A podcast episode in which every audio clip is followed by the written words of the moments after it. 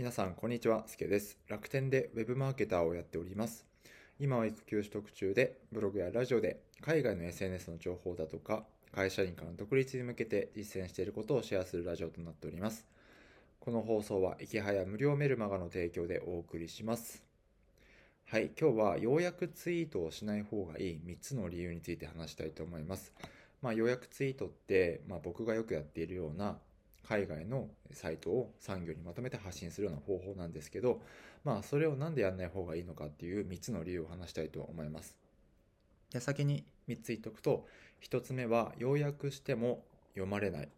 2つ目、時間がかかる。特に英語の場合。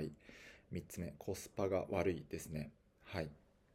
で、えっ、と、まあ、なんでこういったこと話そうかと思ったんですけど、最近、えっ、と、なんか、スケさんのツイートを参考にして、えーこうやって、こういう要約発信を始めましたっていうのがたまたま、なんか、メンションとかでもらったんですけど、まあ、すごいありがたいことで、えーたまたま僕もそのツイート見てたんですけど、結構、なんだろうな、まあ、ストレートに言ってしまえば、あの、反応がなかったりとか、ゼロツイートとか、エンゲージメントが少なかったりしてたんですよね。で、まあ、これ僕もよくあって、海外の情報をまとめて発信すると、なかなかいいねとか、なんだろうな、コメントとかつきづらいんですよ。で、えっと、そもそも、まあ、Twitter ってそういう海外情報とか、まあ、ニュース系の、えーまあ、まとめってあまり見られない傾向がある特徴はありつつもですね、ちょっと考えてみたんですけど、やっぱりさっき言った要約しても読まれないっていうのも結構あるんですよね。特に自分が興味がない情報に関しては。なので、その要約しても読まれない情報に、えーまあ結論から言っちゃいますけど、時間をかけたりとか、英語を翻訳して産業にまとめたりとか、時間をかけたりとかすると、すっごいコスパが悪いんですよね。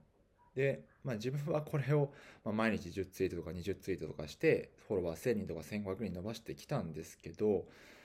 うん、なんかやってみて、あまり、えーなんだろうな、時間にかけた、時間かけた割には、あまり伸びないなっていうのは正直あります。はい。じゃあ最近お前どうやってるんだよって話なんですけど、はい。えっ、と、僕はですね、最近その要約ツイートっていうのを意識して、あの減らしてるんですよね。やっぱりコスパが悪いんで。じゃあどういうやり方をしてるかっていうことをちょっと皆さんに参考にしていただければと思います。えっ、と、2段階で、え2段階で発信してます。っていうのは、1本目は速報ツイートみたいな形で一言バッてあの引用リツイートとかでいい記事を見つけたら引用リツイートとかで一記事だけでツイート一一も一言だけでツイートします。例えば、えークラブハウスが40億ドルを、えー追加調達しただけを、えーツイートしますね。で、えそういった、えまあ、ツイートをいくつか作っていくんですよ。発信していって。でその中で、えーといいねとかエンゲージメントが高かった。えツイートに関しては、え追加でリプ欄に、えー3行のツイートを入れてます。そうすると、まあ、反応が良かった、えツイートに対して補足情報でつけることができるんで、まあ、その3行のツイートも、まあ、意味があるというか、ちゃんと読んでもらえるので、そういったやり方をしてます。だから、なんだろう、スタートアップとか結構難しいあの発信とかもちょっと以前はやってたんですけど、やっぱりそうすると、あまり、えーまあ、いいねとかつかないし、結果フォロワーも伸びないし、たたまたま池早さんとかにリツイートしてもらうと伸びたりするんですけど、やっぱりそういったリスクっていうのが結構あるので、まあ、これから、なんだろうね、予約ツイートで伸ばしていこうと思ってる方は、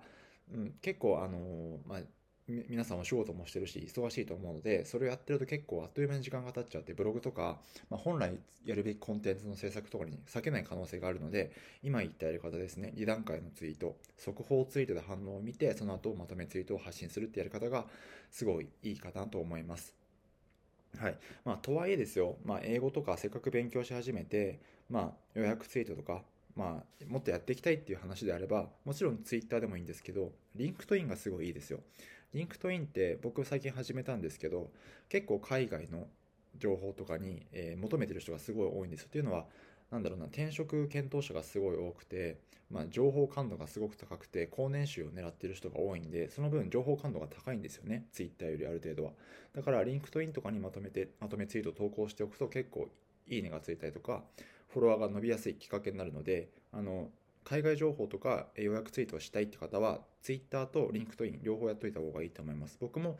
まだ始めて2週間ちょっとしか経ってないんですけど、1日結構 10, 10, 10人ぐらいフォロワーがついて、えー今200人ぐらいになってるんですけど、まあ、どんどん、まあ、アクティブ率も高いんで、リンクトインはぜひやった方がいいと思います。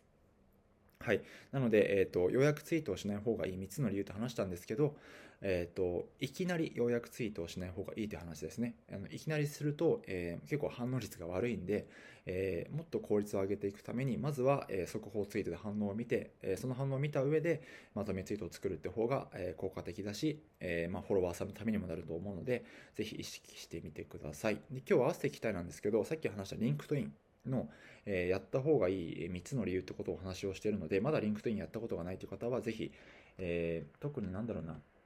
あのフリーランスとかで難しいかもしれないですけど、まあ、企業勤めとかしてる方っていうのは、えー結構あの転職のアプローチとかフォロワーフォロワーが伸びやすい傾向になるのでぜひそこら辺、えーリンクトインやってみるかといいと思います。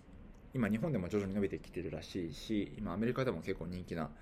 確か今アメリカだと Twitter とか Snapchat を抑えてリンクトインは人気なんですよねだからあのこれからリンクトインも日本でどんどん伸びる可能性もあるので今のうちにやっておいた方がいいかもしれませんということで今日はようやくツイートをしない方がいい3つの理由でした